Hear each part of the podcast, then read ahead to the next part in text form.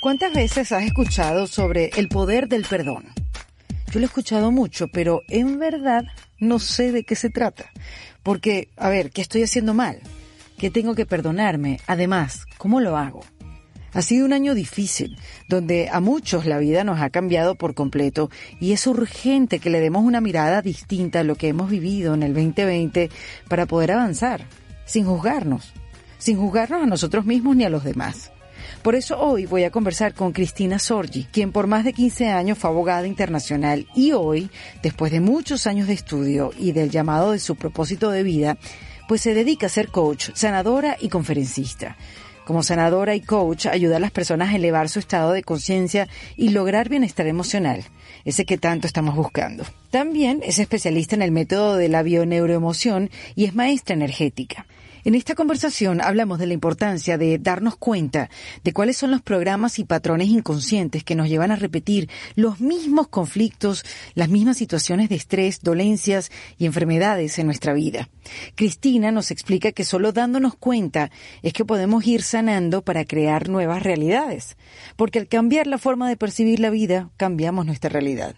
Así que agarren papel y lápiz porque en este episodio tenemos mucho por trabajar en nosotros mismos. Eso sí, no olvides pasar por endefensapropia.com para que sigamos aprendiendo juntos. En nuestra página web puedes encontrar los casi 90 episodios del podcast. Puedes suscribirte a mi newsletter totalmente gratis para recibir semanalmente un email lleno de recomendaciones y cosas que descubro. Y lo más importante es que en la página encontrarás cómo unirte a la comunidad de En Defensa Propia. Solo le das al botón de comunidad y si te unes vas a recibir early access de los episodios, talleres dictados por mis invitadas, contenido exclusivo, descuentos y sobre todo la posibilidad de conectar con toda la increíble comunidad que allí crece y que nos confirma que no estamos solos.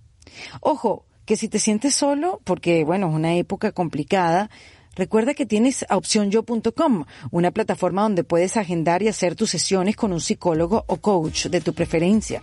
Al entrar a la web llenarás un cuestionario y ellos te darán tres sugerencias de especialistas según lo que quieres y necesitas trabajar. También tienes la posibilidad de entrar a un grupo de apoyo, donde ahí podrás unirte con otras personas con el fin de compartir tus experiencias con un experto y con personas que están pasando por lo mismo que tú.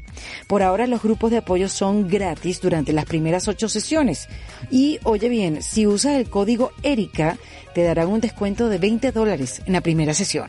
Bueno, ahora sí, prepárense para esta conversación con Cristina Sorgi, donde te invita a mirarte hacia adentro, a soltar la adicción al sufrimiento, a perdonarnos por nuestros pensamientos y a dejar de juzgar a los demás, porque cuando no hay juicio, hay amor. Disfruten de este último episodio del kit de emergencia en defensa propia por el 2020. Nos seguimos escuchando en el 2021. Hmm, en defensa propia. Bienvenida Cristina Sorgi a este último episodio del 2020 del kit de emergencia en defensa propia. Hola a todos, ¿cómo están? Gracias Erika por tenerme aquí en tu programa. Bueno, yo estoy feliz, contenta, si me permites decir, porque mira, Cris, yo llevo tiempo preguntándole a mis invitadas, ¿cómo es eso del perdón? Cuando me dicen, no, me perdoné, no, yo eh, usé el perdón, no, porque el perdón es lo más importante, no, porque gracias al perdón yo pude ver. Yo me he empeñado en preguntar, ¿cómo es eso? Unos van a decir, bueno, Erika, pero no puedes ser tan tapada. No, a ver, em, ¿cómo se materializa eso? ¿Qué se siente? ¿Cómo uno perdona? ¿Cómo uno se perdona? ¿Cómo, cómo uno puede tomar esta herramienta eh, para mejorar? Porque al final es lo que queremos todos. Y con este año tan complicado, Cris, que hemos tenido, la vida nos juntó, gracias a, Dios. Adiós. La vida nos juntó y, y, tú tienes las respuestas, porque eres gran conocedora de este tema. Bueno. Bueno, pero... Con humildad, con humildad. Con humildad, con humildad. Pero nos puedes, nos, nos puedes guiar sobre todo esto, en este, este año de tanta pérdida, de tantas emociones, de tanto movimiento telúrico dentro de uno, eh, hablar del perdón creo que, que, es atinado, ¿no? Sí, yo creo que, yo creo que es ahorita el proceso en el que más nos deberíamos enfocar, ¿no? Em, a ver, ¿por dónde comienzo? Eh, a ver, es un tema, eh, sí. sí. bueno, yo puede ser simple y complicado. sí, es simple y complicado. Yo doy talleres del perdón y de hecho voy llevando a la gente a lo largo de, 10 horas conmigo de coaching en grupos. Me parece que los grupos son bellísimos porque uno sana en grupo y cuando uno sana, sana el otro y siempre se arma como una fuerza y potenciadora de poder ver en el otro lo que yo tengo que sanar. Entonces, ya partiendo por, los talleres, los talleres son fabulosos, también uno puede trabajar el perdón a nivel individual, obviamente todo el tiempo. Vamos a empezar por decir que el perdón es una inversión del pensamiento porque ya no encuentro la causa fuera, sino la encuentro en mí. Es decir, todo lo que me causa conflicto, que yo creo que tengo que perdonar afuera, está dentro de mí. Okay. Todos los pensamientos, programas inconscientes y creencias están en mí. Entonces, si todo está en mí, yo soy responsable de cambiar eso que está dentro de mí para que cambie mi realidad afuera.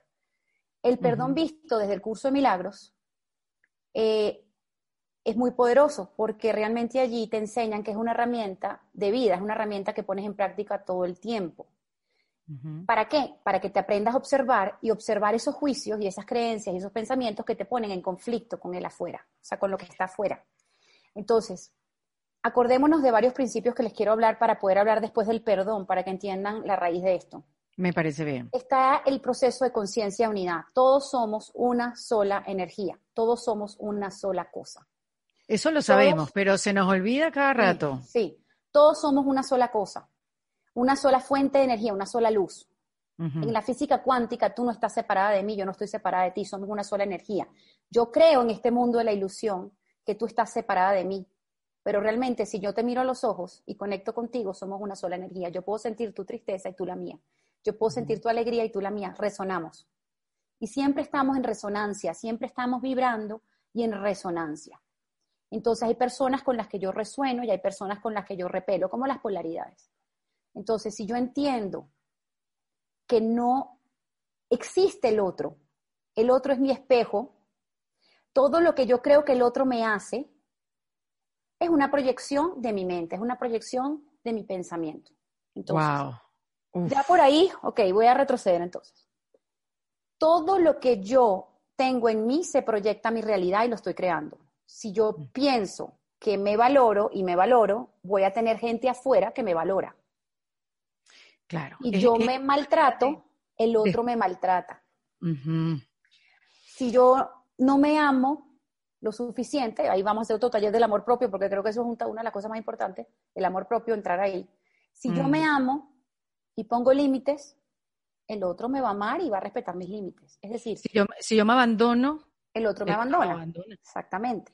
Entonces, si el otro no existe, soy todo yo.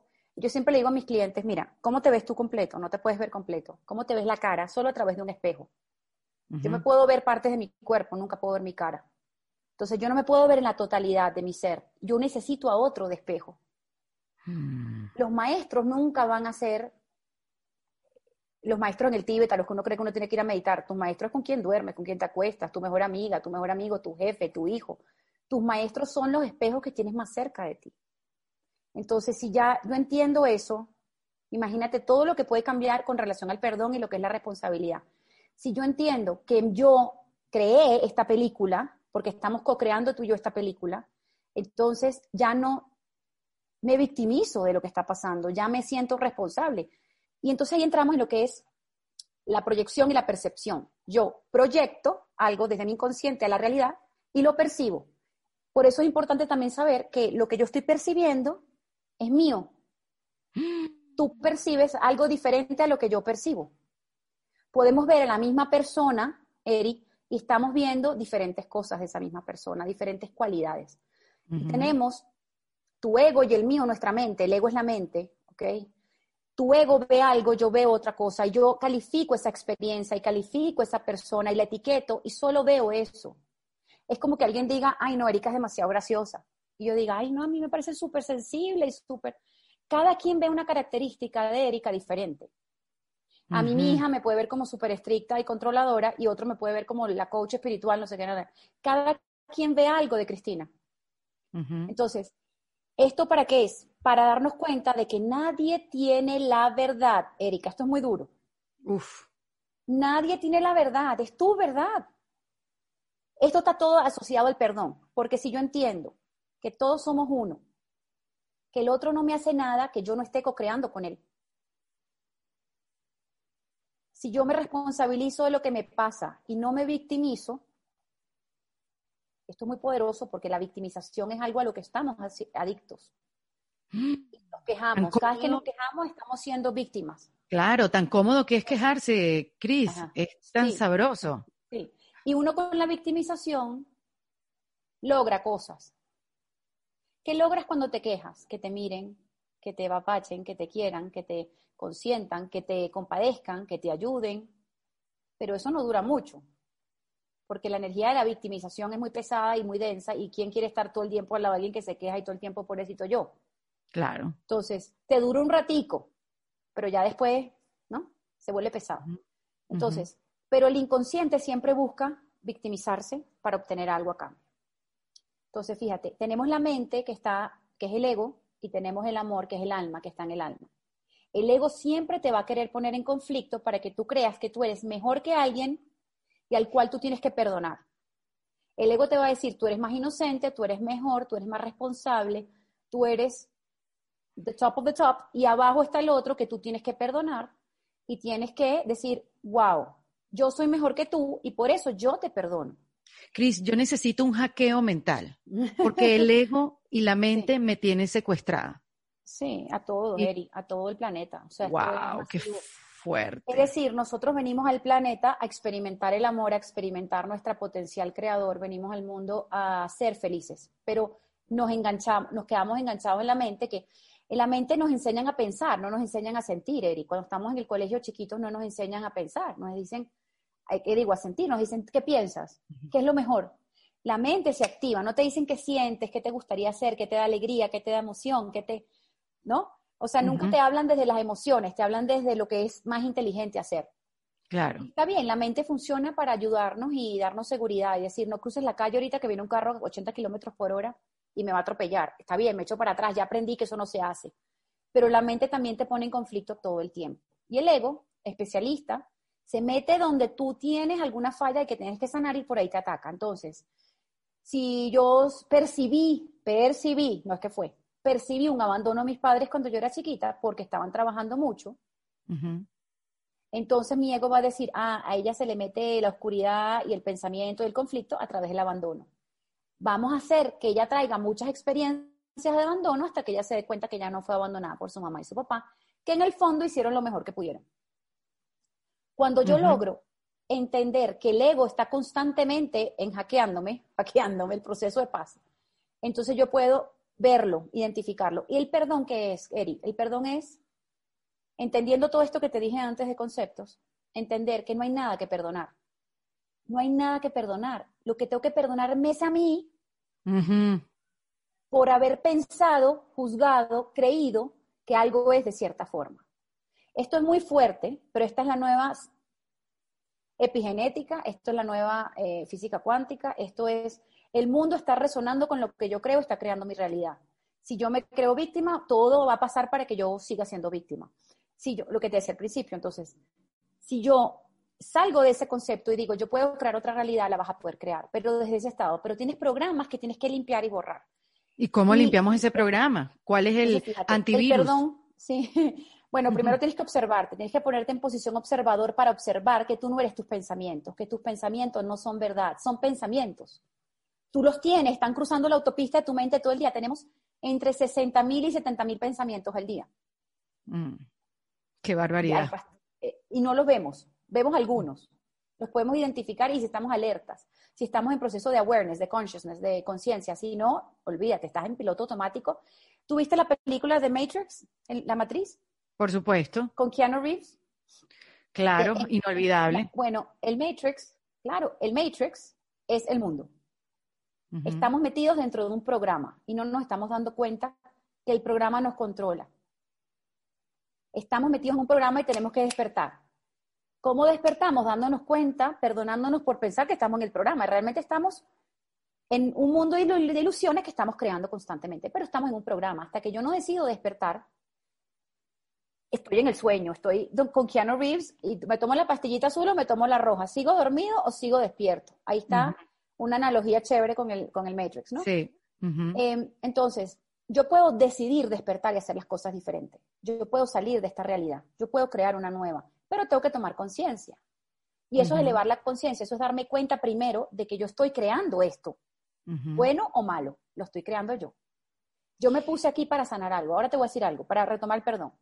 El perdón es invertir el pensamiento, decir, yo no soy el, o sea, la causa no está fuera, lo que me hace sufrir, yo tengo que perdonarlo a él por lo que él me hizo, sino yo creé esta situación con él para yo sanar algo en mí y yo lo creé inconscientemente. Tenemos el 97% de la información en nuestra psiqui inconsciente. Yo en esta conversación he dejado de respirar por lo menos hasta lo que va 60 veces. No, porque ven acá, Cris, no, fuera, fuera de chiste, es algo súper profundo. Y yo aquí en este podcast he hablado mucho de, de, bueno, de que en ese despertar tú te das cuenta que tú eres responsable, no de ti misma, sino de tu salud, de tu sistema inmunológico, de, de, de tu realidad, punto. Pero esto que me estás diciendo va como ocho capas más allá. O sea, es mucho, o sea, es mucho saber lo responsables que somos. Es demasiado responsabilidad. Pero mira, hay que verlo con amor, Eri. Mira, el perdón es darme mm. cuenta que yo he juzgado, me he juzgado y me he creído separado de Dios. Es decir, no me voy a ir a la Biblia ni a Adán y Eva porque, bueno, pero el pecado original del que habla la Biblia es cuando el ser humano cae en el ego y desafía la obediencia que representa el amor. Cuando tú estás en amor, hay una obediencia implícita y no hay libre albedrío, estás en el amor. Cuando caes en el mundo de la forma, de la dualidad en el que nosotros vivimos, gordo, flaco, alto, bajo, bueno, malo, entras en el mundo de la dualidad, de las polaridades, bueno y malo, positivo, negativo. Estamos atrayendo las polaridades constantemente y lo que tenemos que hacer es lograr balance. Entonces, fíjate, si yo caigo en el mundo del ego, caigo en el mundo de la mente, voy a juzgar porque el ego es adicto al conflicto. El ego quiere culpar siempre al otro para sentirse inocente. Y eso es donde entramos en conflicto. Yo soy mejor que tú. Y el perdón que nosotros conocemos socialmente es, yo te vuelvo esclavo de mí porque tú hiciste algo y te voy a mantener esclavizado el resto de mi vida. Olvido, pero no te, o sea, te perdono, pero no lo olvido. Así es como la gente más o menos. Te perdono, pero no lo olvido. Ahí lo tengo. Cuidadito me lo vuelves a hacer. Ese es el perdón del ego. Ese no es el perdón de verdad. El perdón de verdad es recordar que ese pensamiento es un pensamiento, ahora te doy los pasos como más explicaditos, es un pensamiento y yo tengo que volver a la unidad que es el pensamiento de Dios, que es amor. Porque cuando yo estoy en juicio, ¿cómo salgo yo del juicio con juicio? Claro, Solo puedo salir del juicio con amor. ¿Qué es el amor? Es la ausencia de miedo. ¿Qué es el miedo? Es la ausencia de amor. Hay solo esas dos polaridades. No puedo estar en amor y estar en miedo al mismo tiempo. No puedo estar pensando amorosamente y tener miedo. No. Pero eso en la práctica, ¿cómo se hace, perfecto, En la práctica, ¿cómo se hace en la práctica? Eh, ¿Cómo decirle a alguien que nos está escuchando? Yo, a, mí misma, pues me pongo yo como ejemplo. ¿Cómo decirle a alguien que no tenga miedo? En un año 2020, el que vivimos, ¿no? Que si algo se despertó, hablando de despertar, fueron los miedos, en muchos casos, ¿no? Sí, pero mira, Primero es darme cuenta que yo estoy observando mis pensamientos y los detengo. Cuando me siento mal, detengo un pensamiento y digo, esto es, ah, o sea, estos son talleres, ¿no? Pero te lo voy a dar como en pasitos. Sí. El primer paso es darme cuenta que algo no me da paz. Vamos a decir, tengo miedo porque no tengo dinero, perdí mi trabajo. Mi jefe es un pi porque me despidió en pleno coronavirus. Ahí hay un juicio. Ya. Mi jefe autoritario, mi jefe fue severo, mi jefe no me tuvo paciencia, me quedé sin trabajo, me siento mal. Ok. Ahí hay un juicio que me da ansiedad porque digo de qué voy a vivir. La crisis mundial, la pandemia, las finanzas se colapsaron. ¿Qué pasó ahí? Ok, yo digo, hay un pensamiento contra el otro, yo culpo al otro porque me quedé sin trabajo, me siento víctima de él, ¿ok? Y no soy empático. Simplemente no soy empático con él. De repente el tipo tenía a alguien más arriba que lo mandó a despedir 300 personas y yo, ni modo. ¿okay? Saca una conclusión. saco una conclusión y un juicio a ese señor. Y lo condeno. Chácata. Chácata, lo condené. Y no pensé, wow, que pudo haber pensado, que pasado o vivido ese señor para tener que reducir o cuánto le habrá costado emocionalmente a él haber salido de 300 personas de la nómina. Entonces, yo condeno al Señor, y, pero tengo que ver el pensamiento. ¿Cuál es el pensamiento? Yo juzgo a ese Señor y lo condeno. O me condeno a mí de, yo no voy a ser capaz de recuperar mi salario o un trabajo igual. Entonces el ego me dice, tú no vales, tú no eres suficiente, tú no eres importante, tú no, vas, no vas a poder con esta situación. Te juzgas. ¿Quién se está juzgando? Tú. Claro. ¿Quién está diciendo yo no soy capaz de salir adelante? ¿Quién se está diciendo yo no soy capaz de ser abundante? Tú a ti mismo. Pero realmente el pensamiento que sale es, el primer pensamiento del ego, la máscara del ego que sale primero es, me quedé sin trabajo, Dios mío, y, lo condenas al otro. Sale la proyección de la culpa hacia el otro. Realmente el pensamiento debajo de ese es, yo no soy capaz de reconseguir un trabajo, pero yo no, te yo no me lo digo a mí mismo, yo le echo la culpa al otro. Sí. Pero el pensamiento que yo tengo que sanar para que el, ego no se active, porque el ego te dice, tú, yo no valgo. ¿Y qué hace el ego de una vez? Hace un plan macabro, estratega, y dice, tengo que tener todo esto para ser suficiente. Carro, casa, fama, reconocimiento, ta, ta, ta, ta, ta. Y eso es una lista interminable. Entonces el ego te dice, esto es todo lo que tienes que hacer, Erika, para ser famosa. Tener un cuerpazo. ¿Qué cuesta? Yo sé, yo te veo, yo te veo tus posts, las fotos que pones, chama, me tienes que decir qué entrenador estás usando. Seguro es Michelle Lewin, que tiene un cuerpazo. Claro, pero eso es de verdad. eh, Cris, pero bueno. bueno entonces, entonces, tan bella Michelle. Entonces, tienes todos los, tienes todas las cosas que el ego te dice que tienes que tener para ser feliz, para ser valiosa. Pero el primer pensamiento original, Eri, ¿cuál fue? Yo no valgo, yo no soy suficiente hasta que yo no tenga todo esto. Y eso es un plan del ego. Y cada vez que tengas una, te va a hacer checkmark y te va a decir falta otra. Nunca será suficiente. Nunca será suficiente. Es como cuando empiezas una dieta, te faltan 20 kilos y, y cada te comes un dulcito, el ego te dice que volviste al punto cero y que no, nunca vas a llegar a perder los 20 kilos. Siempre el ego te dice, ya, perdiste los 15 días de dieta de smoothie, ahora tienes que empezar de cero, porque ya te engordaste con ese dulcito los 20, kilos que habías perdido. Nunca vas a llegar. Entonces, el ego siempre te pone la meta más lejos, porque la función del ego es ponerte en conflicto. Este es el primer concepto que tenemos que entender. Todos mis conflictos surgen de mi ego, de mi mente. Lo único real, como dice el curso Milagros, lo único real es el amor. Todo lo demás no existe, son ilusiones de tu mente. ¿Otra vez repite eso? Lo único real es el amor. Lo demás no existe. Es decir, todos los pensamientos tuyos, tú te identificas con ellos y crees que son reales, pero no son reales. Tú los puedes cambiar y crear otra realidad. Es decir, yo puedo volver al amor y pensar en amor, pensar en coherencia, pensar en luz. No tengo por qué estar teniendo miedo. Todos los puedes tener pensamientos que salgan del amor, pero, pero son muy diferentes a los que salen del miedo. Sí. Y eso es cuando se llama, eso me lo dictaron esta mañana en meditación, me decían el don de la rendición. El don de rendirse es, me rindo, quiero tener otro pensamiento. Ya íbamos al paso dos. Identifico lo que me da, lo que me roba la paz. Digo, este pensamiento de que yo no valgo y que yo no voy a poder ser exitoso, me roba la paz. Este es un ejemplo que le aplica a todo el mundo porque todo el mundo ahorita no se siente abundante. O sea, el 95% de la humanidad cree que, que no sé, que no va a poder comer mañana. Entonces, sí. Eh, o no va a poder tener todo lo que quiera. Entonces, el ego nos pone allí en esa, en esa ilusión, en ese conflicto. Y después de eso, ¿yo qué digo? Suelto este pensamiento. Ese es el paso dos. El primer paso es darme cuenta de que algo me pone a sufrir. ¿Qué es? Lo identifico. Tengo que escribir, señores y señoras, en sus diarios.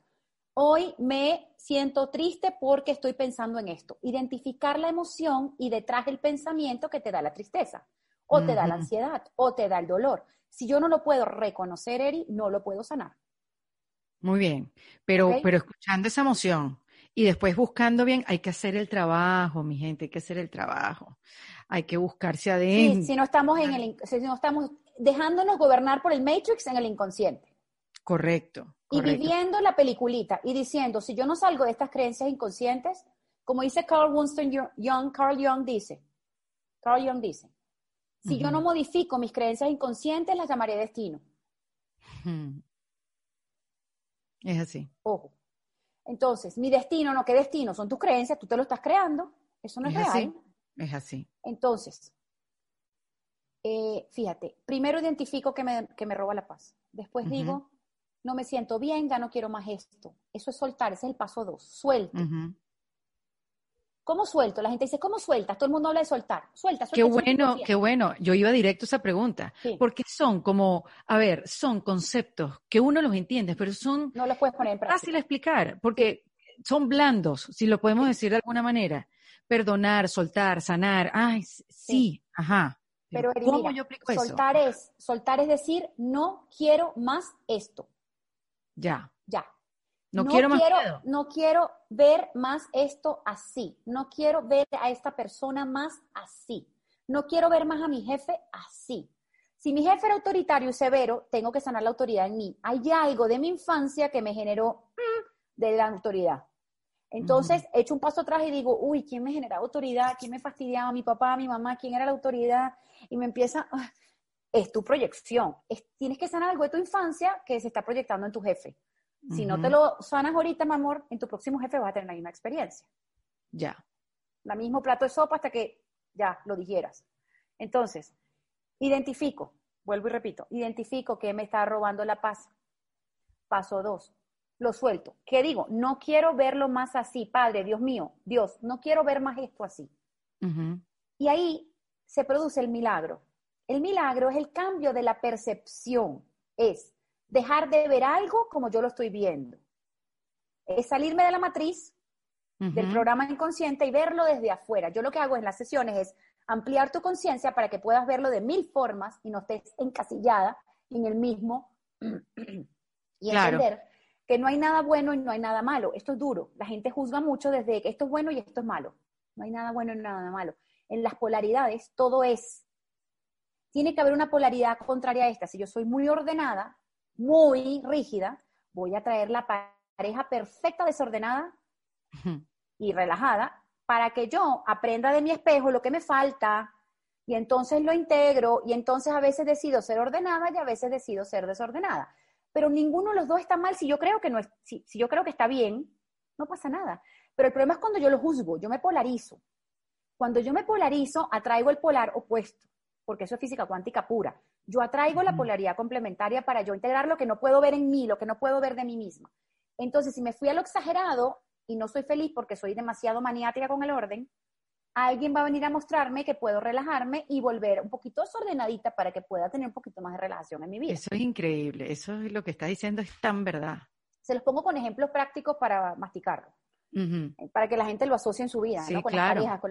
Entonces, identifico, suelto, padre, ya no quiero más esto, pero de verdad, en ese paso lo tienes que decir con el corazón. Y repetirlo, Cris, puede ser. Repetirlo. No, dices, ya no quiero más esto. Primero que tienes que hacer en el paso uno es observar el juicio, ver, uy, un juicio, lo estoy mirando, mira, mira, estoy juzgando a mi jefe, pero no me identifico y no dejo que me afecte. Ya. Te voy a poner un ejemplo. Vengo a la cocina, hay una fiesta en mi casa, hay un montón de niñitos. Llego a la cocina a hacerme un café y en el suelo están regados todos los M&M's, todos los chocolates en el suelo. Está. ¿Qué hace mi mente cuando eso pasa? ¿Qué es lo primero que uno dice? Mira el suelo, le da rabia. Ves el suelo y dices, mm, ¿quién habrá hecho esto? La mente de una vez, el ego empieza a buscar un culpable. ¿Quién? Empieza la lista de interrogatorio sospechoso y de, tú sabes, el detectivesco, la mente empieza a ver quién fue, ¿no? Será fulanito, porque lo vi comiendo chocolate, lo vi con las manos de chocolate. Entonces empieza la, la búsqueda mental de quién habrá sido que dejó eso ahí tirado y no hizo su trabajo de recoger. Entonces, ya yo juzgo que está mal que esté en el suelo, juzgo que esté mal que lo hayan tirado, juzgo que está mal el que lo hizo, juzgo y condeno, no me de repente el niñito tuvo que salir corriendo al baño y no, le dio tiempo a recoger, yo no sé, pero ya mi mente está culpando, condenando y creando un conflicto con ese niñito que tumbó el chocolate. Y se activa el monstruo en mí, la mamá, uh, y entonces quiere buscar al niño, sí, quiere buscar al niño que para condenarlo, para castigarlo, para encerrarlo en el cuarto y no dejarlo salir más nunca de su vida. Entonces, eso no es conscious parenting, pero bueno, esa es la reacción. Entonces, ¿qué es lo que hay que hacer? Observo los chocolates en el suelo. Mm, ¿Quién lo habrá hecho? No sé, te dices. No sé. ¿Para qué no sé? Para ser humilde, Jerry. Porque hemos usurpado el poder de Dios de juzgar. Dios es el único que puede juzgar. Nosotros no deberíamos juzgarnos entre unos y otros, pero es lo que hacemos todo el día. Es lo que hacemos todo el día. Sino, que, sino que. Entonces yo digo, no sé, no sé. Mm. ¿Quién tiró el chocolate? No sé. ¿Para qué lo tiraron? No sé. ¿Qué habrá pasado? No sé. ¿A quién voy a agarrar por los pelos? No sé. ¿Entiendes? ¿Por qué? Porque así es como yo entro en otro estado donde no quiero entrar en conflicto. Me lavo las manos, digo, no sé. Y ahí me salgo y digo, la rabia no es mía, la rabia está pasando, el pensamiento está pasando. Puedo, puedo decidir recogerlo, puedo decidir dejarlo ahí, puedo decidir llamar a alguien con tranquilidad y decir, alguien sabe qué pasó aquí, pero es sin, el, sin la búsqueda de quién lo hizo. O sea, es desde otro lugar, no es desde la rabia y el ataque, sino es desde la serenidad. Es, apagar el fuego. Es entrar en paz para poder enfrentarlo desde un lugar de coherencia, desde el sentir. ¿Quién hizo esto? Sino haces lo que sientas, pero no es desde la reacción automática de buscar un culpable. El ego siempre busca un culpable. Sí. Dejaron algo en la impresora, ¿quién lo dejó aquí que no lo vino a recoger? Uno siempre está buscando que el otro sea culpable para uno proyectar su inocencia. Bueno, mira lo que me está pasando en este momento. La Internet no está funcionando como siempre funciona. Y entonces estoy pensando, ¿cuántas personas, mientras tú me estás hablando, fíjate, es que es el ejemplo perfecto. Sí. ¿Cuántas personas que están en mi casa ahora están conectadas a esa red? Entonces estoy pensando en parar la grabación e ir a pegar un grito y decir, se pueden desconectar todos que estoy grabando. ¿Quién está con cuántos aparatos hay? Pero ahora me está diciendo esto y es el perfecto ejemplo para decirme por qué la red está funcionando hoy tan mal. No sé. ¿Quién la está usando? No sé. ¿Por qué no vas y preguntas y de por favor le pides a la gente que se desconecte? Es desde otro lugar, ¿ves? Y entonces ya yo identifiqué el juicio, lo paré, lo paré en blanco. ¿Y sabes qué? El curso Milagros habla de la dulce sonrisa. Para, para, Cris, porque lo has mencionado varias veces y lo tengo pendiente. Hay gente que nos está escuchando y nos está viendo, que es primeras en la vida, que escucha el curso de Milagros. ¿Tú podrías explicarnos de una manera sencilla para no entrar en el curso de Milagros, porque bueno, merece pues un espacio mucho más amplio, ¿no? Pero ¿qué es el curso de Milagros? Mira, es un curso que fue escrito por una psiquiatra de, creo que fue de Columbia University de, Estados Unidos. Ella lo canalizó, es una canalización, ella lo estuvo canalizando, ella era una mujer atea, americana, atea, atea, atea. Ella empezó a escuchar una voz y empezó a recibir toda esta información. Es un curso, yo diría, de percepción, de milagros. De, ¿Cuál es el milagro? Cambiar cómo yo veo las cosas. No es un libro religioso, es un libro que funciona para cualquier, cualquier mente. Es un libro que te va llevando a soltar la mente y entrar en el corazón, a entrar en el amor, ¿ok? Entonces nos va llevando, ¿ok? Eh, a través de 365 lecciones al año, en ir soltando lo que es la, racionalidad y la ilusión y entrar en, la, en el amor. Te va desprogramando. Es un curso para desprogramarte y hacerte ver la vida desde otro lugar. Yo no lo he leído, eh, lo he escuchado muchísimo a lo largo de los años y entiendo, a ver si es mi percepción y lo que yo he escuchado, que no es muy fácil de descifrar. Por eso hay cursos para el curso de milagros, por eso hay talleres y por eso la gente se acompaña a leerlo. Sí, yo lo estoy estudiando. Eh, yo lo estoy estudiando y he estado en mi vida hace mucho tiempo porque mi papá toda la vida ha estado con el curso Milagros, mi papá es maestro del curso. Tiene 20 años siendo maestro del curso, es médico y da, el curso. Y yo Eso es lo más bello de tu papá, médico, científico y, se va. Es un sanador. y, y, lo bonito del curso es que de verdad empiezas a ver los cambios en tu vida, la paz, el cambio que te genera. Yo había tenido resistencia por mucho tiempo y esa es la oscuridad que te pone en ese dilema de no leerlo. Yo creo que hoy en día, en mi opinión, es uno de los, cursos, de los libros que te proporcionan una guía, una guía profunda sobre entrar en el ser, entrar en el sentir, entrar en lo que tú eres, entrar en, reconectar con tu esencia. Y yo creo que, bueno, el curso, lo que radica el curso es nada irreal existe, nada real puede ser amenazado. ¿Qué es lo único real? El amor. En eso radica la paz de Dios. Cuando tú te das cuenta, eso es lo que postula el curso, cuando tú te das cuenta de que lo único real es el amor, Eri, porque es el amor de Dios, es lo único que está creando todo esto, ya sales de, ya es más fácil salir. Si yo te digo, mete un globo de helio, el amor por tu hijo, y trata de pincharlo, cierra los ojos, trata de pinchar el amor por tu hijo dentro del globo de helio, ¿lo logras pinchar? No. No, porque es real. Ahora mete cualquier problema, económico, financiero, mete cualquier Cualquier, mételo dentro del globo, trata de pincharlo. Un desastre. O sea, cuando uno, cuando uno tiene algo real, eso no se puede amenazar, está ahí, existe, es el amor. Todo lo demás es producto de la mente, de las ilusiones. Increíble. El curso te va llevando del sueño a la realidad. La realidad es, eres uno con Dios, eres creador de tu realidad y tienes esa luz dentro de ti. Entonces, el paso uno es lo identifico, el paso dos es lo suelto, Dios, ya no quiero esto, pon, haz una rectificación de mi pensamiento, déjame verlo de otra forma. Y ahí está el milagro. Y el tercero es la aceptación, porque yo tengo que aceptar ese nuevo, esa nueva visión. Pero si yo estoy ya harto, seguramente el milagro, o sea, es que es así, el milagro se hace porque ya yo lo pedí. Tú cuando pides el milagro es poderlo ver diferente. El milagro es el amor. Mira, los milagros en el curso son naturales, ocurren en el amor, ocurren todo el tiempo, son naturales. O sea, tú sabes, o sea, yo pensé que es chévere trabajar con Erika y a la semana se manifestó porque yo desde el amor lo decía. O sea, las cosas cuando están en el amor ocurren naturalmente. No hay que hacer un gran esfuerzo y las cosas llegan. Y eso es lo que habla Joe Dispensa, que cuando tú visualizas y sientes con amor lo que quieres y lo sientes que ya lo tienes, lo creaste, ya lo atrajiste. Todos los grandes maestros ahorita, médicos, científicos, todos. Todos están hablando del poder de la visualización, del poder de la mente, del poder de las creencias claro, si yo quiero visualizar algo, pero tengo todo esto detrás de programas inconscientes que no me permiten llegar ahí, va a ser muy difícil que yo me crea que yo puedo tener eso, porque tengo los programas que limpiar primero.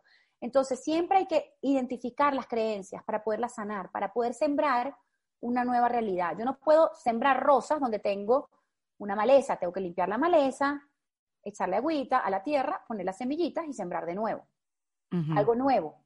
Un jardín de rosas, un jardín de mariposas, un jardín de margaritas, pero, pero tengo que quitar la maleza. La maleza son todos esos programas inconscientes que nos hacen sufrir. ¿Cómo los identificamos? Los que nos dan conflicto, Eri. en la bioneuromoción te dicen, ¿qué te da conflicto? ¿Qué te genera estrés? ¿Qué te genera dolor? ¿Qué te genera ansiedad? ¿Qué te genera síntomas o enfermedades? ¿Qué eventos en tu vida se repiten y se repiten y se repiten para que tú los trasciendas y los integres. Si yo siempre tengo el mismo problema con mi esposo, tengo un programa que tengo que liberar y sanar ahí. Si siempre tengo la misma amiga envidiosa, hay algo ahí que tengo que sanar. Si siempre me abandonan mis parejas o consigo parejas que no se comprometen, tengo que ver dónde está la falta de compromiso conmigo. Todo es un rebote hacia uno y eso es lo que tienes que perdonarte. El perdón es haber pensado así, así para crear eso. Entonces el perdón, el perdón ese falso de yo estoy aquí, tú estás allá y estás de por vida esclavizado a mí, a mis pies, para, para, para yo, tú sabes, hacer lo que te, me dé la gana contigo porque yo te, tú me debes un favor porque te perdoné. Eso es desde el ego, eso no es real. Entonces ya uno identifico, suelto y acepto la nueva visión de Dios. Ok, Cris, entonces ya lo tengo claro. Primero es darte cuenta. Segundo, soltar. Tercero, aceptar. Perfectamente explicado, sencillo. Eh, simplemente, bueno, creo que hay que darle práctica para que sea algo que podamos hacer, tú sabes, regularmente y que se haga el milagro frecuentemente, ¿no? Porque depende de nosotros. sí, tenemos mucha resistencia al cambio, Eri. El inconsciente se resiste a cambiar porque está en la zona de confort. Claro. El inconsciente dice, no, yo mejor me quedo aquí, esto no me gusta, pero mejor me quedo aquí porque quién sabe, qué pueda pasar si lo cambio. ¿Y qué pasa si ya yo no soy víctima? Mm, ¿Qué hago con eso? ¿Y qué pasa si yo tengo que crear una nueva realidad? Mm, ¿Cómo hago eso? Entonces, claro, em, el victimismo, como te decía al comienzo, es algo positivo para mucha gente porque lo, se logran cosas, pero de ahí no avanzas, te quedas atascado. Y la gente es adicta al sufrimiento, la gente es adicta al conflicto estamos enganchados con eso. Porque te explico algo, está el pensamiento, el pensamiento genera una emoción. La emoción se guarda en nuestro cuerpo. Nuestro cuerpo se vuelve adicto a sentirse así. Entonces los neurotransmisores y, y las células se acostumbran a vivir así, en ese ambiente emocional. Entonces, cuando ya yo no estoy ahí, ya el cuerpo le dice a la mente, el cuerpo le dice a la mente, produce la misma sensación, produce el mismo conflicto para yo sentirme igual. es una adicción. El cuerpo se vuelve adicto a las emociones. Por eso tú ves parejas que tienen 20 años quejándose, pero no hacen nada, porque están acostumbrados y adictos a eso. Sí. A esa dinámica. No hay propuesta. Que no sea pues. sana. No es sano. Entonces, no es sano, pero no me salgo igual.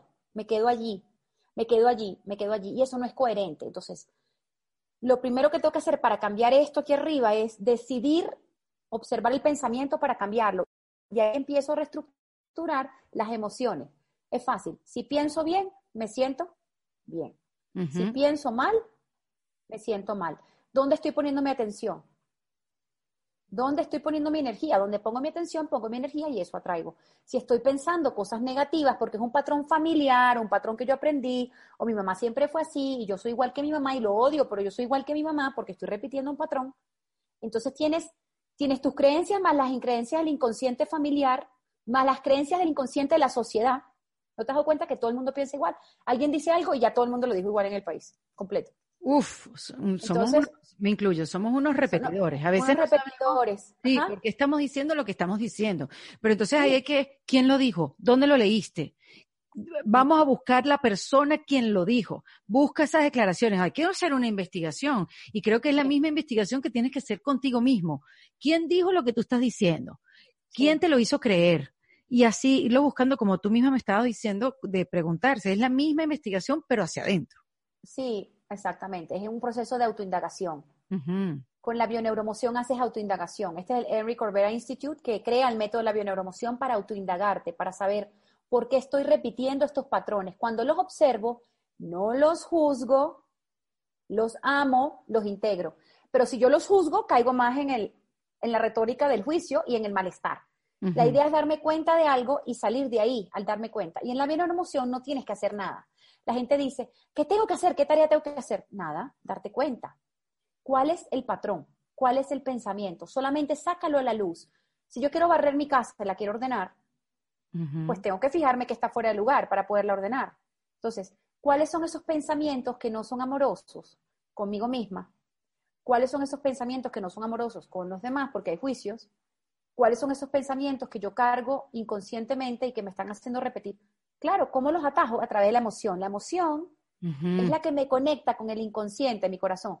Si yo no sé qué emoción estoy sintiendo mala, no voy a poder entrar al inconsciente y ver cuál es el, el pensamiento que está generando el desencadenamiento. Entonces, observar nuestros pensamientos, no puedes observar 60 mil pensamientos al día, pero debes observar aquellos que te están generando conflicto. Que te haga sentir algo acá de la nada. Yo hace poco, como lo dije en un episodio, eh, en un momento dado, o creo que escribí sobre eso ya, bueno, ya ni sé, pero sé que lo saqué y lo dije, que vistiéndome en mi closet empecé a sentirme mal, como sola, esos, esos pensamientos como, como sola, como con una tristeza, y yo, pero ¿qué me pasa? Si yo estaba como súper bien.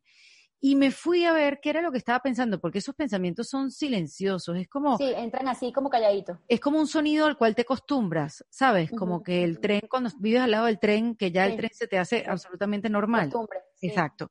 Entonces, como esos pensamientos los has escuchado todo el tiempo, se te hacen costumbre y están ahí pasando como un río. Y cuando fui a ver el pensamiento era yo siempre estoy sola porque en estos momentos nadie me para, porque soy yo la única, porque yo he sido la culpable, porque yo he sido la que he generado esta situación, porque yo alejo a todo el mundo. ¡Ah! Me descubrí en esa. Fue así como alumbrarme y conseguir al niño. Pero ahora, si quieres ir más lejos, dices, ¿quién en mi familia se sentía solo? Mm, mi mm. mamá, mi abuela, ¿quién, ¿quién se sentía siempre solo y tenía que hacer todo solo y avanzar solo y, y resolver todo solo? Porque además uno se siente solo y uno lo aprendió de algún lado, uno eso lo aprendió emocionalmente de alguien.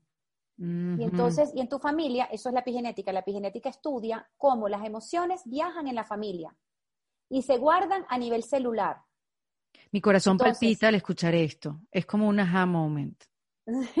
Pero fíjate, por ejemplo, mi abuela que estaba en Italia, que se separó de mi abuelo y él viajó a Venezuela en barco y estuvieron separados tres años cuando mi abuela estaba embarazada de mi mamá, mi mamá siendo feto, ya tenía los óvulos que iba a ser yo. Ojo, los fetos de las niñas ya tienen los óvulos. Wow. Entonces, Entonces, la abuela, la emocionalidad de la abuela la carga la mamá y la carga la nieta. Entonces yo decía, bueno, ¿y por qué cada vez que alguien se va de mi vida o viaja o algo, a mí me entra una ansiedad? Yo decía, esto no es mío, esto no es mío, yo nunca he vivido esto. Y ese el desapego de mi abuela y mi abuelo que está viajando genéticamente en las células de mi madre que entran en mí. Y entonces cada vez que yo me tengo que despedir de alguien, eso para mí es como, ¡ah! ¡qué ansiedad! Ah. ¿Qué va a pasar? ¿Se va a morir? No se va a morir, porque esos viajes en barco eran, tú no sabes qué va a pasar del otro lado. Correcto, no vamos a. Telégrafo, telégrafo, ¿no? Exacto. Tele, ¿Cómo se llama? telegram, eh, sí. Sí, sí. Entonces, Telegramas. Eso. Entonces, el telégrafo es el aparato. Estamos como locas. Pero bueno, el punto es, que esa ansiedad, sí, sí, esto de ser bilingüe. Mira, entonces, eh, el rollo era que de aquí a acá se generó una ansiedad y se generó un engrama, un trauma, y eso se guardó a nivel celular en mi abuela, y eso se baja a mi mamá y mi mamá. Entonces, entonces, y a veces, mira otra cosa que les quiero explicar.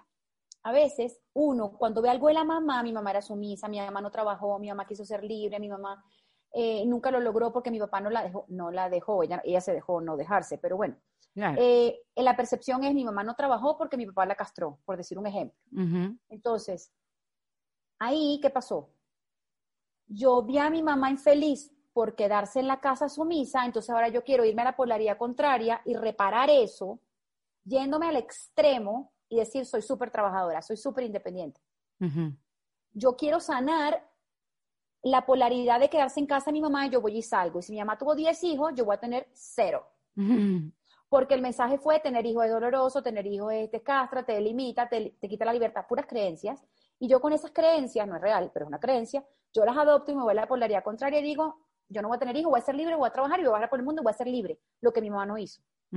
O puedes repetir.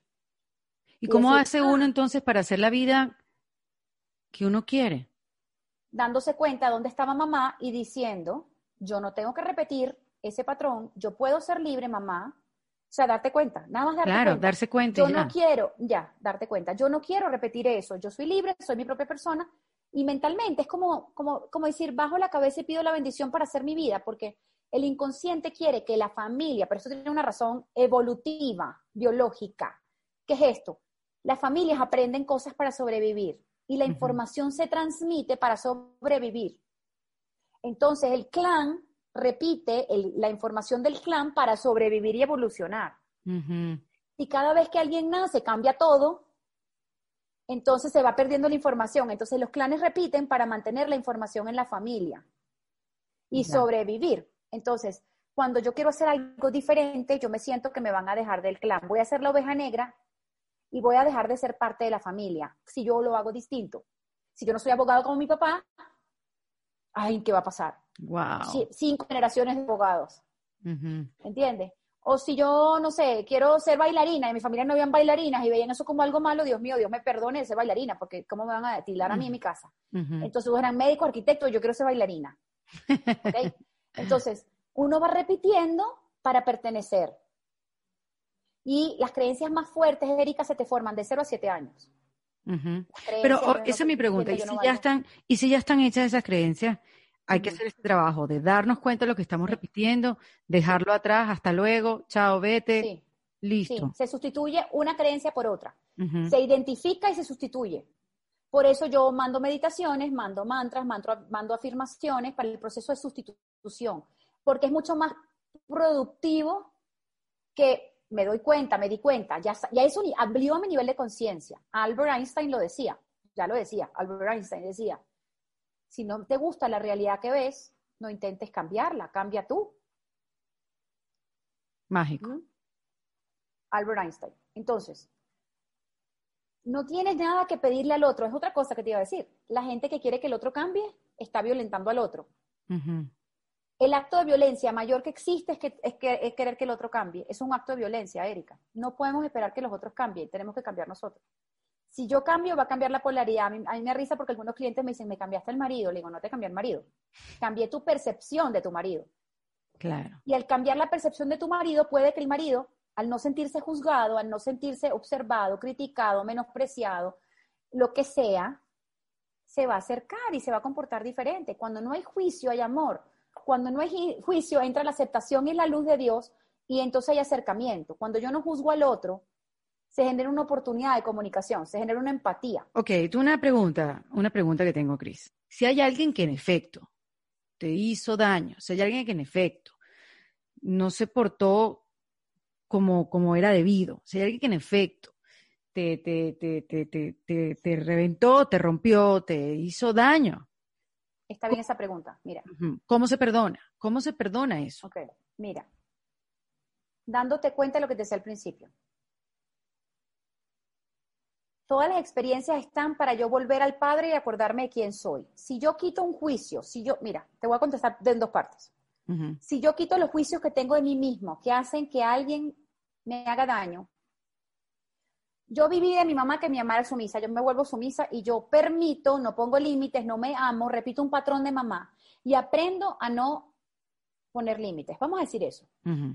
¿Quién atraigo? Atraigo un victimario, porque yo me siento víctima de la vida. Mi conciencia, mi vibración atrae lo que yo vibro. Si yo me siento víctima, atraigo un victimario, un agresor. Entonces, me está pasando la película de mi vida escuchándote ahí, así. ahí asomo yo, ahí asomo yo mi responsabilidad y digo, Cris, ¿qué memoria de tu infancia tienes que sanar para dejar de sentirte víctima y seguir atrayendo personas que te agreden, que te maltratan? De la forma, el maltrato no tiene que ser una violación, algo fuerte. Puede ser que te dejen de hablar tres semanas, que no, no estén contigo, que no te apoyen. No sé, cualquier tipo de lo que tú percibas. Acuérdate, para ti un maltrato puede ser una cosa y para mí un maltrato puede ser otra. Correcto. Y para darte respuesta a tu pregunta, nadie te está haciendo nada. Si el otro es tu espejo y es un reflejo de tu conciencia, yo atraigo situaciones que me invitan a sanar. Entonces veo a cada persona como un maestro y no como un agresor. Cuando yo me salgo del victimismo, por eso empecé hablando de la responsabilidad, de la conciencia y unidad, todos somos uno, el otro es mi espejo, yo creo mi realidad, yo atraigo lo que tengo que sanar y trascender. Puede ser generacional, puede ser que mi abuelita la abusaron 70 veces y yo venía al abuso viajando por la familia de las mujeres, el clan familiar de las mujeres. Y yo estoy repitiendo para ser parte de ese clan. Y yo digo, ¡Ah! yo quiero hacerlo diferente, ya yo me merezco, yo valgo, yo me amo, yo no quiero estar en ese rol. Entonces yo acepto otra experiencia y empiezan a llegar a mi vida hombres que no me maltratan. Cuando yo me dejo de maltratar y creerme que eso, eso es así. Correcto. Pero no es que nadie te hace nada, Eri. Tú estás atrayendo esa experiencia y el otro es tu polaridad contraria. Él también tiene algo que aprender. Mm. Si una pareja, por ejemplo, una mujer es muy controladora y un hombre es muy libre, ¿qué es lo que se están proyectando, Erika? La, polaridad. Claro. Él quiere ser libre y ella quiere ser controladora. Él se siente feliz y seguro siendo libre. Ella se siente feliz y segura siendo controladora. ¿Por qué se atraen? Porque ella, porque ella tiene que aprender de la libertad de él y a soltar el control y él tiene que aprender a entrar en el centro y no todo es como yo quiero egoísta, sino que, conchale, puedo dar y puedo recibir. O sea, Claro, Cada pero, pareja es tu reflejo. Pero el aprendizaje no, se da todo el tiempo, es una decisión. O sea, eh, eh, sí, yo tengo que aprender. Tú decides, sí. Puedes seguirte repitiendo el patrón, lo repetirás hasta que lo quieras aprender, hasta que quieras ver qué está pasando. Y la gente se mete estrellazo hasta los 50 años, 60 años, porque o puede no saben por qué les pasó. Sí. Puede ser que nunca se dieron cuenta, que nunca despertaron del sueño. Por eso es tan importante llevar el nivel de conciencia afuera y, elevar la conciencia que la gente entienda que están creando su realidad. Somos creadores de todo lo que pensamos. ¿Cómo uno sabe que, que está en el lugar correcto? Porque estás en paz. Mm. Porque estás en paz. Te preguntas, ¿esto me da paz? Si te da paz, estás en el camino correcto. Si te da alegría, estás en el camino correcto. Si te causa duda, estás en el ego y estás en, la, en el conflicto, en el miedo. Acuérdate, o estamos en el miedo o estamos en el amor. Si no lo siento con paz y seguridad y alegría, tu corazón te guía. No lo hagas. No lo hagas. Porque ahí hay un. Las emociones son tu guía. Las emociones son el GPS que Dios nos dio. Si yo me siento en paz, hazlo. Si no me da. Mm, claro, sí, las pobres emociones que están todas guardadas en un cuarto que, bueno, están acostumbradas a estar ahí en un cuarto oscuro porque, porque van a salir. ¿Quién quiere verla? Es malo, es malo llorar, es malo. Y a veces la rabia se esconde tras la tristeza y a veces la tristeza esconde la rabia, porque de chiquito te dijeron no llores que es malo, no seas grosero con tu mamá, no muestres la rabia. Hoy te enseñan a decirle a los niños, mi amor, yo entiendo cómo te sientes. O sea, tomo conciencia de cómo te sientes y yo te acompaño en tu sentir. Pero no, no hay necesidad que seas grosero, no hay necesidad. Yo te acompaño en tu sentir. Los niños que gritan o se portan mal es porque no se sienten escuchados, no se sienten comprendidos, porque tratamos de tapar esa rabia. Ay, no pasa nada. Si pasa, lo estás sintiendo, no pasa nada. No pasa nada con que lo sienta. Pero si el mensaje es no pasa nada, estamos reprimiendo. Entonces, ¿qué es lo que pasa? Eri, ahí se aumenta la sombra. Lo que está en la luz es lo que yo le muestro al mundo y lo que está en la sombra es lo que está en mi inconsciente. Lo que está en mi inconsciente es porque no me lo permito. Fíjate, vamos a poner un ejemplo. Eh, yo soy súper ordenada y mi novio es súper desordenado. ¿Qué me molesta de él? Que es desordenado. Claro. ¿Por qué? Porque yo no me lo permito. Si yo no juzgara esto como malo, por eso te digo, nada es bueno ni nada es malo, si yo no juzgara esto como malo, yo podría a veces despertarme y no hacer la cama y estar tranquila, o a veces no llegar de la fiesta y poner los zapatos en el closet de una, echarle alcohol de COVID, sino que de una vez lo dejo. Yo puedo ser más relajada. Lo que pasa es que si yo estoy muy aquí, mi pareja me va a decir, y si yo no lo integro, seguramente me divorcie, porque no toleré eso, eso que al principio amaba de él, que era relajado, feliz, sensible. Ajá, Después lo me empezó a chocar porque no lo aprendí, no integré la polaridad que me estaba mostrando. El otro siempre me muestra algo que yo tengo en mí que no me permito. Yo en mi sombra tengo el desorden, pero no me la permito. Porque hay que ser ordenado porque si eres ordenado eres exitoso. ¿Entiendes? Sí. Porque en mi casa el mandato era todo el mundo ordenar nada. Entonces, yo hice esa creencia y entonces ahora yo creo que si no soy ordenado me va a ir mal en la vida. Eso es solo una creencia, eso no es real. Es real si yo me lo creo. Claro. Claro. Entonces, al final, Eri, yo creo que es un proceso de observarnos, de observarnos, de observar nuestras emociones, de sentirlas, de no juzgarlas. El perdón está, como bien dijiste al principio, ligado al amor propio. En ti, exactamente. Y es recordar que somos inocentes por pensar eso, porque no me puedo condenar, tengo que verme inocente porque es el ego que está jugando conmigo. Claro, ¿cómo puedes vivir además la vida condenándote? O sea, Dios mío, ¿cómo salgo de mí? Exactamente, exactamente. Entonces el perdón está en ti, el perdón es darte cuenta de que puedes pensar algo diferente en amor por ti. El, perdón, el milagro es volver al pensamiento amoroso. Sí. Y eso te va a dar mucho bienestar emocional. Y sabes que yo siempre pongo en mi, en mi, en mi branding, pongo, practica la coherencia, crea desde el sentir. La coherencia es, hago, pienso y siento alineado. Hacia allá es donde tenemos que ir. No, no, es, pienso una cosa porque mi mamá me dijo que la hiciera, la hago porque quedo mal con mi ex esposo, eh, pero me siento culpable porque la hice, porque no sentía ni estar alineada con mi mamá ni con lo que mi esposo me dice, entonces termino por culpa haciendo algo que no quiero hacer. O quedándome donde no me tengo que quedar por una creencia de que si me, voy es un fracaso. Hmm. Entonces uno pasa mucho tiempo en situaciones, en relaciones, en lo mismo porque uno no quiere elegir de nuevo. Y y hay que elegir todos los días de nuevo desde el sentir. ¿Qué elijo hoy? ¿Qué de me dice mi corazón que quiero hacer hoy? Ahí está la guía de Dios en tu corazón. Por eso le dicen corazón nada, le dicen intuición. Porque no está aquí, está aquí. Y cuando uno suelta todas esas creencias y dice, wow, quiero todo este papel en blanco, quiero el lienzo en blanco, empiezas a crear desde cero. Es un acto de liberación. O sea, es el acto de amor más grande que puedes tener por ti, es perdonarte, que es más difícil, por todo lo que tú has hecho y has creado. O sea, esto es profundo, Eri, esto... Es súper profundo, es súper profundo, Cristi, y me hace pensar... Estoy tratando de llevarlo a un nivel más, más entrevista una hora, pero estoy haciendo todo mi esfuerzo, créeme. Yo sé, y, yo, y yo estoy haciendo todo el esfuerzo de entender, lo entiendo, pero mientras más lo repites, porque sé que lo has repetido varias veces de diferentes maneras, más me, más lo entiendo, más me convenzo, más necesito escucharlo, para que no se me olvide, gracias a Dios esto está grabado y podemos escucharlo las veces que si sea. Tú si tú cierras los ojos y te entras en tu esencia, ¿quién eres? Eres luz, eres amor, eres paz, eres energía, eres divinidad, eres abundancia. Pero fíjate, a veces el ego te dice, quiero abundancia, ese es el ego. Mm. Cuando tú no quieres nada, tú eres. Y eres todo, porque eres todo. Entonces te conectas con el maravilloso ser que tú eres y ese ser tiene acceso a todo. Lo que tú sientas y quieras, lo vas a tener. Como decía la canción, todo, todo lo vas a tener. No me acuerdo qué canción era esa. Los amigos eh, invisibles. ajá, esa. Me, vino esa, esa, canción a la mente, qué loco. Este, Dios mío, me perdono por esa canción. No, no sí, que se lo Me encantaba, la amaba. Pero Dios mío, Cristina, estás hablando de espiritualidad, por Dios, sacude. Pero mira cómo las memorias... Los amigos es espíritu también, es espiritualidad, pero con música. Entonces, todo, todo lo vas a tener, así es literalmente. Tú te conectas con tu esencia y todo lo vas a tener.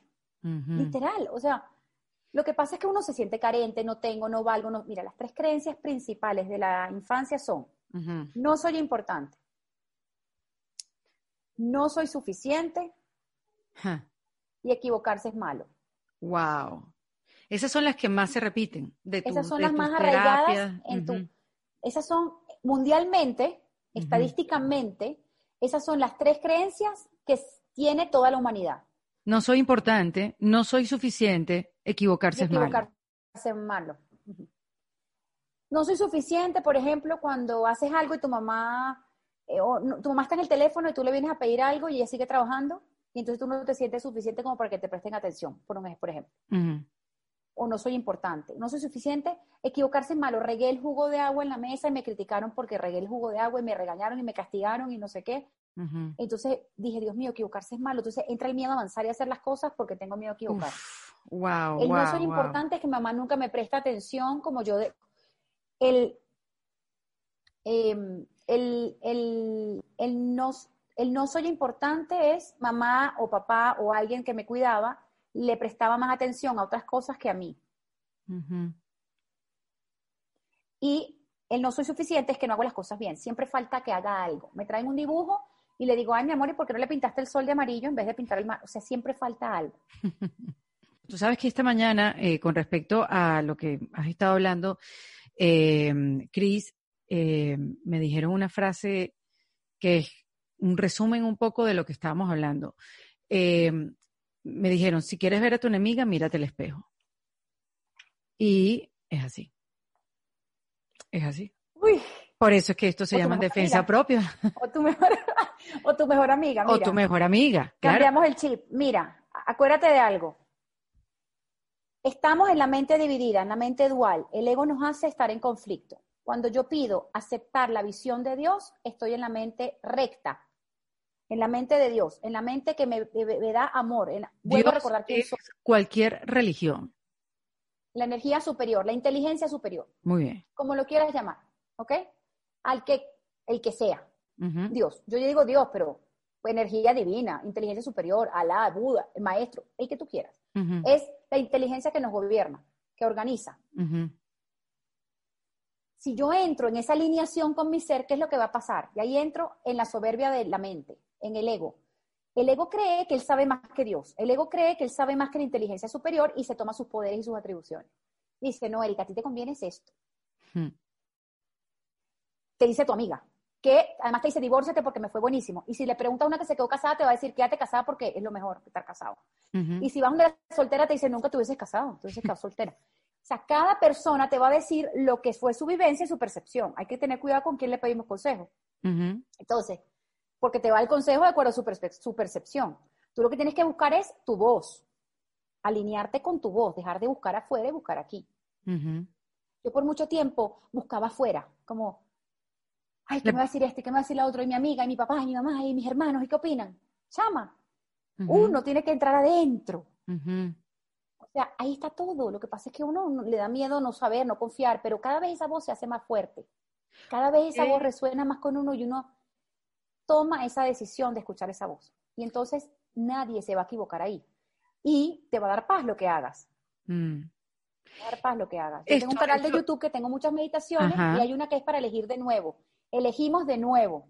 Elijo de nuevo una nueva realidad, un nuevo pensamiento, una nueva vida, un nuevo matrimonio, una nueva pareja, una nueva casa. Elijo de nuevo soltando la culpa desde el amor. Mm. Cris, tú que tienes tanta experiencia eh, siendo mm. coach, sanadora, no, sí, mm, porque estoy, esto lo estoy recibiendo todo. Em, ¿Cuál es, eh, después que uno despierta, uno toma conciencia? Es muy fácil eh, desertar, porque esto requiere de trabajo, de trabajo, de ver si de repente uno no quiere verse por dentro, uno se asoma y dice, ay, no, yo mejor me vuelvo a dormir. ¿Cómo hacer en ese momento que el ego te quiere separar de ese camino? ¿Cómo, cómo evitar ese, cómo meterle resistencia a eso para poderse quedar en el camino correcto? Mira, tomar la decisión de cambiar mi vida por amor a mí. La decisión y la energía debe ser superior al programa inconsciente que me quiere dejar atada ahí. Debo decir no más. Es como cuando el que fuma, que es adicto 40 años y un día le dicen tienes cáncer y él dice no más y más nunca fuma. Toma una decisión consciente con energía superior a la de, la adicción de la nicotina, entonces decide no fumar más y no fuma más. Y se acabaron los cigarrillos. Y no utilizó ningún, ninguna ayuda para dejar de fumar. Tiene que ser una decisión de vida trascendental. Pero todos los días el ego te puede sabotear y tú todos los días puedes elegir de nuevo y decir, me perdono por haber fracasado ayer, hoy comienzo de nuevo. Todos los días tienes un nuevo reboot de la computadora y puedes decir, hoy comienzo de nuevo. Y los hábitos se hacen en 66 días, no 21 como la gente piensa. Ah, ya háblame de eso. Ok. Los hábitos se forman científicamente comprobado en 66 días. 21 es como una cuestión espiritual, 21 días, la meditación, pero realmente a nivel neurológico en 66 días es cuando se forma un hábito, que se arraiga. Entonces, si yo medito, si medito 66 días, voy a entrar en un hábito, ya va a ser parte de mi vida, como el cafecito en la mañana, la arepita, hacer, o sea, ya entra en tu rutina. Y otra cosa que para, para cambiar hay que alterar las cosas como uno las hace, para que el cerebro haga nuevos engramas y nuevas, nuevas conexiones neuronales, hay que hacer las cosas diferentes. Entonces, si antes agarrar por la izquierda, voy a agarrar por la derecha. Si ahora me levanto y veo el WhatsApp, ahora no lo voy a ver, ahora me voy a levantar y voy a meditar. Cuando empiezo a cambiar la rutina de mi vida, empiezo a salir del programa del Matrix. Tengo que hacer eso, 66 días, pararme y meditar, ya. Sí. Sí. Ya, esto se acabó. Esto se acabó, Cris, hoy. Yo mañana no me levanto y veo el teléfono. Me puedes escribir y decirme ya, listo, check, medité. Ok, voy a hacerlo. Porque mira, si tú necesitas un support system y un grupo y un equipo, alguien que te, que te dé ese apoyo inicial para hacer la transición, hay, uno lo puede, todo se vale. Todo se vale. El coach el nutricionista, el que te ayuda, el, el que sea, pero, pero la decisión está en ti. Oye esto, la gente no se acostumbra a los cambios de uno. La gente lo quiere uno igual. Es correcto, lo tengo clarísimo. Entonces uno a veces, mm, ¿será? Mm, mm, ¿Será que esto me va a causar más conflicto con mi mamá? O me va? Pero no, me liberé. Mira, los mayor, la cantidad de casos que yo tengo son hijas que no logran desprenderse de las madres. Es como el tema. O sea, el tema es, Mamá, o sea, mamá, hijas dependientes de la madre o madres dependientes de las hijas, y esa, y no logran establecer pareja, no logran establecer relaciones familiares, o porque tienen a la mamá como energéticamente como de pareja, como ahí pegada, o hijas que no se logran independizar porque la mamá requiere el apoyo económico.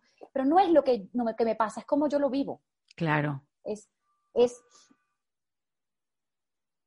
no es, no es lo que pasa, sino es cómo lo vivo cómo vivo yo ese evento, cómo lo proceso, cómo lo interpreto. Entonces, es el bienestar que yo quiero lograr, no es dónde estoy y qué hago, es cómo lo vivo. ¿Me explico? Y, lo, digo, lo digo habiendo pasado ese desierto. O sea, y otra cosa, uno el desierto no lo irriga, uno el desierto lo abandona, ¿no? ¿Cómo así? Explique, explíquese. Tú no tratas de es con los pensamientos. Los pensamientos son falsos. Yo no trato de creérmelos, yo me voy, yo los abandono. Abandono este pensamiento. Ya, no, juego, no, no, no, agarro la pelota. Sí, ¿cómo haces tú para hidratar un desierto? El desierto del Sahara, no lo hidratas, te vas del desierto. Claro, listo. Te vas. Entonces, con, con, con los pensamientos es así, es darme cuenta, no es real, es el significado que yo le he dado, no es la realidad, no es la verdad absoluta. Ser más empáticos, el mensaje es ser más empáticos con los demás. Henry Ford decía que el éxito está garantizado cuando eres empático. Mira tú qué importante. Porque jugando ajedrez tú puedes entender qué movida va a ser el otro, que, desde qué lugar la va a hacer, por qué la va a hacer, y entro en comunicación con el otro. Si yo, yo no puedo ganar una partida de ajedrez si no entiendo a mi adversario, si no lo entiendo, si no lo comprendo. ¿Qué está pensando, qué está sintiendo? No lo condeno, lo observo, lo entiendo. El perdón es el entendimiento. ¿Ah? Entonces, y esto, es la compasión, la compasión por mí misma, la compasión por el otro, viene de la empatía.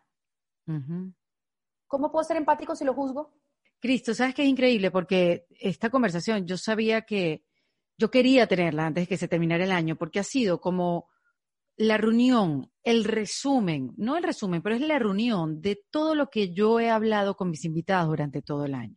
Del perdón, del sanar, de despertar, de ser responsables de nuestra vida, ser responsables de nuestra salud, de darnos cuenta. Em, y, esto ha sido como el, eso, el, resumen de todo. Y, no, no hay mejor manera de terminar esta temporada de kit de emergencia de este año, porque seguimos el año que viene, que recalcando todos esos mensajes, volviéndolos a decir, porque a uno se le olvida muy fácil. Sí, uno cae muy rápido en la queja, en el victimismo y en siempre en la misma vía, repitiendo los mismos patrones. Y yo creo que ya, ya es hora de, de cambiar eso, de tomar la decisión de amarnos y de observarnos y empezar a cambiar esos pensamientos y empezar a querernos y apreciarnos más y a no darnos tanto palo. Uno se da mucho palo a uno mismo. Así mismo. Y, y entonces el resumen es, soy responsable de mi creación. Todos somos uno, nadie me hace nada. Yo estoy atrayendo todas mis experiencias para trascender, sanar y, mejorar y evolucionar mi conciencia. Para sanar patrones familiares, para romper círculos, para romper y, y, sanar generaciones hacia abajo. Entonces, soltar la adicción al sufrimiento, eh, a la culpabilización del otro, a la victimización, al, you know, o sea, este, Ahí es donde hay que entrar y perdonarnos por tener esos pensamientos y no recordar quiénes somos. Entonces, yo algunas veces, bueno, he grabado varias meditaciones donde una es donde la chispa divina, donde encuentro la luz en mi corazón y la voy expandiendo, expandiendo, me voy conectando con mi ser. Hay otras que es para elegir de nuevo, hay otra para reprogramar nuestro niño interior, nuestras memorias de nuestro niño interior para sanarlas desde la infancia. Tengo varias en mi canal de YouTube, que es Cristina Sorgi, y son cortitas, son de 10 minutos, 12 minutos, y sirven chévere para irnos reprogramando. Son afirmaciones para reprogramar el inconsciente, ¿no? Y, yo las encuentro muy útiles. No sé si tú las has hecho, pero a mí... Yo las he hecho, Cris, y las he hecho en la mañana cuando todavía, a ver si lo estoy haciendo correctamente, porque yo siento que cuando yo me despierto en, ese, en ese inconsciente consciente, hacerla. Exacto, absorbo y, le hago un hack al inconsciente. Digo, y se van metiendo esas afirmaciones. las puedes hacer a cualquier hora mientras estés tranquila, por lo menos la noche, aunque te quedes dormido, el inconsciente igual va sanando con las afirmaciones. Aunque te quedes dormido, la gente dice, ay, me quedé dormido. No, funciona igual. A mí me gusta disfrutarlas consciente, pero si uno se queda dormido no pasa nada porque el inconsciente está tomando la información de todas maneras, ¿no? Claro, claro. Lo chévere es eso, que lo puedes hacer, lo has hecho cualquier hora del día, pero la mañana me, ha servido porque, bueno, sí creo que, que, se, que va, a ir un poco más adentro. Pero entonces está el canal de YouTube, Cristina Sorgi, y también está tu cuenta de Instagram, que es cristina.sorgi. Sí. S-O-R-G-I, S-O-R-G-I. Ajá. Ok, muy bien. Muy bien, sí, porque eh, eh, sí, puede haber como... Muy bien. Entonces, Ahí en la cuenta de Instagram van a poder enterarse de cuándo comienza un nuevo curso del perdón, que no me lo pierdo. Eh, que es un poco esta información, un poco más adentro, obviamente, con más profundidad. Entonces, en, enero comienza uno nuevo y todos van a poder enterar si te siguen en tu cuenta. Cristina.sorgi es la cuenta de Cristina. Sí, gracias, Erika. No, por Dios, gracias a ti. Gracias por, por abrirnos espero que por lo menos esto abra el panorama de los temas que tenemos que profundizar. Exactamente. Eh, ya nos da una conciencia de dónde tenemos que poner nuestra intención para el 2021, para empezar el proceso de cambio hacia adentro, con amor hacia adentro, con amor por nosotros mismos, practicando la coherencia. Acuérdate, nunca nos enfermamos si somos coherentes. Las enfermedades y los síntomas y todo lo que pasa en nuestra vida es porque no estamos alineados con nuestro sentir. Estamos repitiendo patrones desde una creencia, desde un nivel mental, pero no estamos desde el sentir. Tenemos que bajar esta información al corazón y sentir, hacer las cosas sintiéndolas, no sintiéndonos juzgados, sino amándonos. Si yo me amo, ¿quién más se va a cuidar mejor que yo? Nadie. Y, ahí va a empezar el proceso de cambio. Es tomar esa decisión. Yo los invito a que tomen esa decisión con mucho amor por ustedes y para que cambiemos la realidad que estamos construyendo en el 2021. Como la frase que siempre digo, ¿ah? Si una no se quiere, ¿Quién la quiere a una? Así, así es. Y también, si uno está en, alineación con su esencia, con su ser superior, digamos, no te pasa nada malo. No estás vibrando en esa densidad, estás, estás en el medio del huracán, está ocurriendo el huracán alrededor de ti y tú estás sana y salva. Hmm. No hay nada que te pueda pasar si tú estás en tu centro alineado con tu, con tu ser superior. Nada. No te va a pasar nada. Puede haber una tragedia y no te va a tocar a ti. ¿Ok? Ese, es un mensaje muy bonito porque nos llena de fe, ¿sabes? totalmente, totalmente, ¿no? Y también eso que, que también yo he hablado durante todo el año, no estamos condenados por nuestros pensamientos, ni siquiera por nuestros genes. Y, y es, es, bonito saber eso. Todo puede cambiar, todo puede cambiar, sí. Todo lo puedes cambiar tú. Un beso, Cris. Felices fiestas, feliz año. a todos. Gracias, por esta conversación. Nos seguimos viendo el año que viene. Así es, amén. Cristina en este kit de emergencia en defensa propia. Esto fue En Defensa Propia, producido por Valentina Carmona y editado por Andrés Morantes, con música original de Para Rayos Estudios. Recuerden suscribirse y recomendar el podcast. Yo soy Erika de la Vega y nos escuchamos en un nuevo episodio. Hasta luego. ¿Estás listo para convertir tus mejores ideas en un negocio en línea exitoso? Te presentamos Shopify. Tal vez no lo sabías, pero nuestro podcast More Than Mamis es un negocio y lo empezamos por supuesto para desahogarnos y hablar sobre la maternidad, no para convertirnos en expertas de ventas y del e-commerce. Así que sí, necesitábamos ayuda para vender nuestro merch y poner en marcha nuestra tienda. ¿Y cómo suena con Shopify? Llegó otra venta. Shopify es la plataforma de comercio que está revolucionando millones de negocios en todo el mundo. Ya seas un emprendedor desde tu casa o desde donde sea, Shopify es la única herramienta que necesitas para iniciar, administrar y hacer crecer tu negocio sin dificultades. Con Shopify puedo gestionar pedidos, envíos y pagos desde cualquier lugar, brindándote toda la información y estadísticas de tus ventas al detalle. Regístrate para un periodo de prueba con tan solo un dólar al mes en shopify.com barra sonoro, todo en minúsculas Ve a shopify.com barra sonoro para llevar tu negocio al siguiente nivel. Shopify.com barra sonoro. ¿Estás listo para convertir tus mejores ideas en un negocio en línea exitoso? Te presentamos Shopify. Tal vez no lo sabías, pero nuestro podcast More Than Mamis es un negocio y lo empezamos por supuesto para desahogarnos y hablar sobre la maternidad, no para convertirnos en expertas de ventas y del e-commerce. Así que sí, necesitábamos ayuda para vender nuestro merch y poner en marcha nuestra tienda. ¿Y cómo suena con Shopify? Llegó otra venta. Shopify es la plataforma de comercio que está revolucionando millones de negocios en todo el mundo. Ya seas un emprendedor desde tu casa o desde donde sea, Shopify es la única herramienta que necesitas para iniciar, administrar y hacer crecer tu negocio sin dificultades. Con Shopify puedo gestionar pedidos, envíos y pagos desde cualquier lugar, brindándote toda la información y estadísticas de tus ventas al detalle. Regístrate para un periodo de prueba con tan solo un dólar al mes en shopify.com barra sonoro, todo en minúsculas Ve a shopify.com barra sonoro para llevar tu negocio al siguiente nivel. Shopify.com barra sonoro. Hey guys, it is Ryan. I'm not sure if you know this about me, but I'm a bit of a fun fanatic when I can. I like to work, but I like fun too. It's a thing. And now the truth is out there. I can tell you about my favorite place to have fun. Chumba Casino. They have hundreds of social casino style games to choose from with new games released each week. You can play for free anytime, anywhere and each day brings a new chance to collect daily bonuses. So join me in the fun. Sign up now at ChumbaCasino.com. No purchase necessary. BGW. Void were prohibited by law. See terms and conditions. 18 plus.